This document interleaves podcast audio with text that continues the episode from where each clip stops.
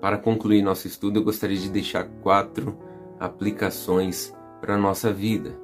Como dissemos anteriormente, todo mundo tem um passado. E é importante que você perceba que sua vida também está enraizada na história, na soberania, nas promessas e na graça de Deus. Em primeiro lugar, meu irmão, minha irmã, você que está me, me, vendo e me ouvindo, a, a sua vida está enraizada na história. Você também tem uma genealogia. Você é descendente de Adão.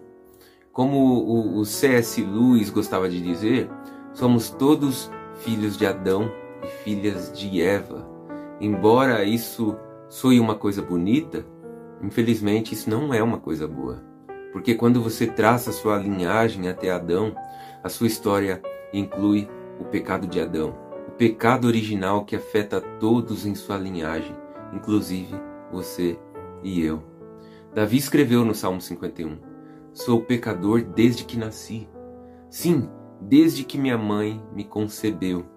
Daí você pode se perguntar por que Davi se consideraria pecador ao nascer, mesmo antes de ter idade suficiente para cometer um pecado. A resposta mais plausível é porque ele era descendente de Adão. Paulo escreve em Romanos, no capítulo 5, versículo 12, que quando Adão pecou, o pecado entrou no mundo e com ele a morte, que se estendeu a todos nós, porque todos pecaram. Então, porque somos todos descendentes de Adão, logo todos nós compartilhamos do pecado de Adão.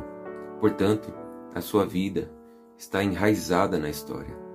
Mas a sua vida também está enraizada na soberania de Deus. Deus é soberano sobre os detalhes minuciosos da sua vida. Lemos no Salmo 139, 16: Tu me viste quando eu ainda estava no ventre. Cada dia da minha vida estava registrado em teu livro. Cada momento foi estabelecido quando ainda nenhum deles existia. E também em Atos 17, versículo 26, de um só homem ele criou todas as nações da terra, tendo decidido de antemão onde se estabeleceriam e por quanto tempo. Sua vida está em boas mãos. A sua vida está nas boas mãos de Deus. Sua vida está enraizada na soberania de Deus. Mas também a sua vida está enraizada nas promessas de Deus. Sim, todos nós somos pecadores desde que nascemos, mas as promessas de Deus são maiores do que o nosso pecado. Jesus prometeu: Aqueles que o Pai me dão virão a mim, e eu jamais os rejeitarei. Mais tarde, Pedro pregou à multidão em Pentecostes. Pedro respondeu: Vocês devem se arrepender para o perdão de seus pecados, e cada um deve ser batizado em nome de Jesus Cristo. Então vocês receberão a dádiva do Espírito Santo. E essa promessa é para vocês, para seus filhos e até para aqueles que estão longe. Isto é, é para todos aqueles que foram chamados pelo Senhor, nosso Deus. A promessa, meu irmão, é, é para você e para todos aqueles que acreditam em Jesus. A sua vida está enraizada nas promessas de Deus. Então, finalmente, sua vida está enraizada na graça de Deus. A Bíblia diz: vocês são salvos pela graça, por meio da fé. Isso não vem de vocês, é uma dádiva de Deus.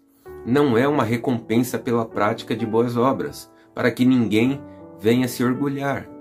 E novamente em Tito, no capítulo 3, versículo 4, nós lemos o seguinte: Quando Deus, nosso Senhor, revelou sua bondade e seu amor, ele nos salvou não porque tivéssemos feito algo justo, mas por causa de sua misericórdia. Ele nos lavou para remover nossos pecados, nos fazer nascer de novo e nos deu nova vida por meio do Espírito Santo. Portanto, meu irmão, minha irmã, a mensagem de Deus para você, através da genealogia de Jesus, é uma mensagem de esperança e paz. Jesus Cristo veio, ele é o filho de Davi, filho de Abraão. Ele é o cumprimento de todas as promessas de Deus. e ele estende a promessa de salvação a todos os que acreditam nele. Lembre-se, a sua vida está enraizada na história, na soberania de Deus, nas promessas de Deus e na graça de Deus. Antes de encerrar, gostaria de deixar algumas perguntas para você responder e colocar aqui no, nos comentários, tá ok? Faça isso aí. Então vamos lá? Por que você acha que Mateus achou importante listar a genealogia de Jesus? Que observações você tem sobre a linhagem dele? algo interessante nisso? Quais mulheres estão incluídas na genealogia? Por que você acha que essas mulheres e apenas essas mulheres estão incluídas? O que podemos aprender com o fato de que essas mulheres são ancestrais de Jesus? Qual é a importância do número 14 nessa genealogia? Escolha algumas dessas perguntas aí, responda aqui pra gente nos comentários. Ok, minha gente? Deus te abençoe, fica na paz do Senhor, tudo de bom, até a próxima.